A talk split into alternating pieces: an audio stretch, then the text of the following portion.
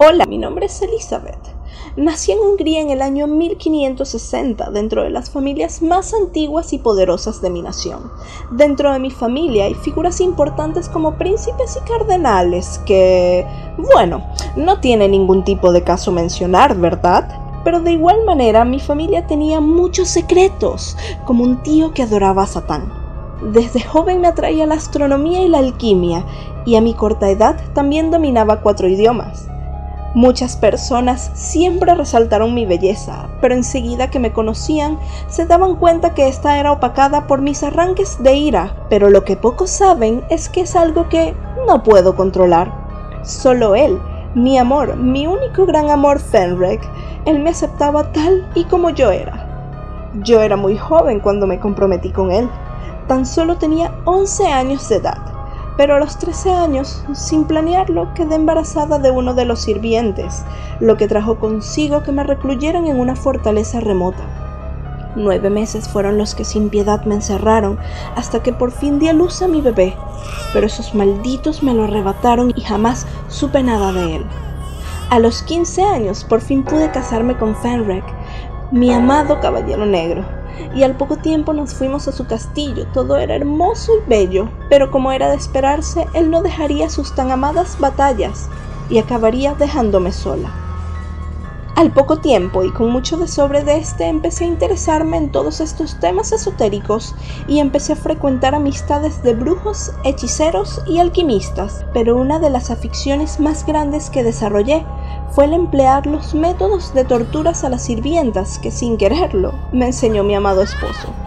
Me encantaba empalarlas con agua fría y ver cómo morían congeladas en las nevadas más fuertes, o igual me deleitaba introduciendo agujas por debajo de sus uñas. Pasaron unos 10 largos años para que por fin mi esposo y yo pudiéramos tener a nuestra primera hija.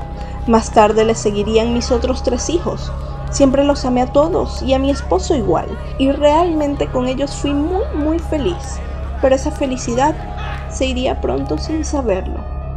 En enero del año 1604, mi amado esposo murió, y con él algo de mi alma y mi humanidad, ya que la bestia que vivía dentro de mí tomó control por completo de mi vida. Lo primero que hice fue correr a la inútil de mi suegra con su repulsiva familia. Después enseñé a sus leales y asquerosas sirvientas. Una de ellas, la más parlanchina, le tuve que mandar a coser su boca. A otras cuantas las encendí cual velas, prendiéndoles fuego. y aunque no lo crean, yo aún así tenía algo que me preocupaba inmensamente. No siempre sería joven. Un día hablando con mi nodriza, me contó que la sangre tenía ese efecto rejuvenecedor. Rápidamente, por supuesto, yo mostré interés en detener el paso del tiempo en mí y poder recuperar y preservar mi belleza. Pero solo bastó que una estúpida de mis criadas me lastimara cuando me cepillaba el pelo para confirmar esa teoría. La golpeé a un punto donde su rostro era difícil de reconocer, y su sangre que me salpicó de alguna manera restauró y embelleció mi piel, así que sin demorar le mandé a cortar las venas y a llenar una bañera con su sangre. Ay, podía sentir como mientras me duchaba con su sangre mi cuerpo se llenaba de vida, su vida. No lo negaré, desde el incidente con mi criada no permitía que mi cuerpo se volviese un bulto decadente y viejo. Así que con ayuda de mis criados y brujos fui consiguiendo más mujeres jóvenes y bellas para recobrar la juventud que poco a poco se escapaba de mí. El tiempo pasaba y mi piel era suave y tersa, pero mi salud a diferencia de esta no era la mejor. Un día entró una criada nueva que la asignaron para hacerme compañía, pero sin tiempo de que ella reaccionara salté sobre ella y mordí uno de sus hombros, seguido de uno de sus senos. Tenía una teoría que si al bañarme con la sangre de mis sirvientas rejuvenecía mi sangre, bebiéndola ahora mejoraría mi salud. ¡Ay! Sí, su dulce sabor. Pero esos malditos aldeanos empezaron a sospechar y a lanzar rumores de mí y de mi castillo.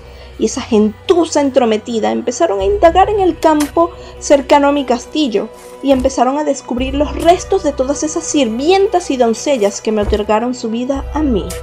En diciembre de 1910, mi primo el conde Turso, conociendo todos los rumores e injurias que se posaban en mí, decidió irrumpir en mi castillo con sus hombres. ¡Qué momento tan oportuno! Justo una criada estaba agonizando en mi patio, con todos sus huesos rotos, otra chica en interior, otra más con vida, pero desangrándose en el salón, y a todas mis criadas encerradas en mazmorras, unas con vida, otras ya muertas desde hace tiempo. Mi primo entró directamente, me encontró en medio de uno de mis rituales de sangre, y eso bastó para que me detuvieran y me encerraran, como si yo estuviera loca. Sin duda, moriré aquí, en esta asquerosa mazmorra, pudriéndome paso a paso, viendo cómo mi belleza se va, viendo cómo mi cuerpo agoniza, viendo cómo me vuelvo ese bulto viejo y decadente.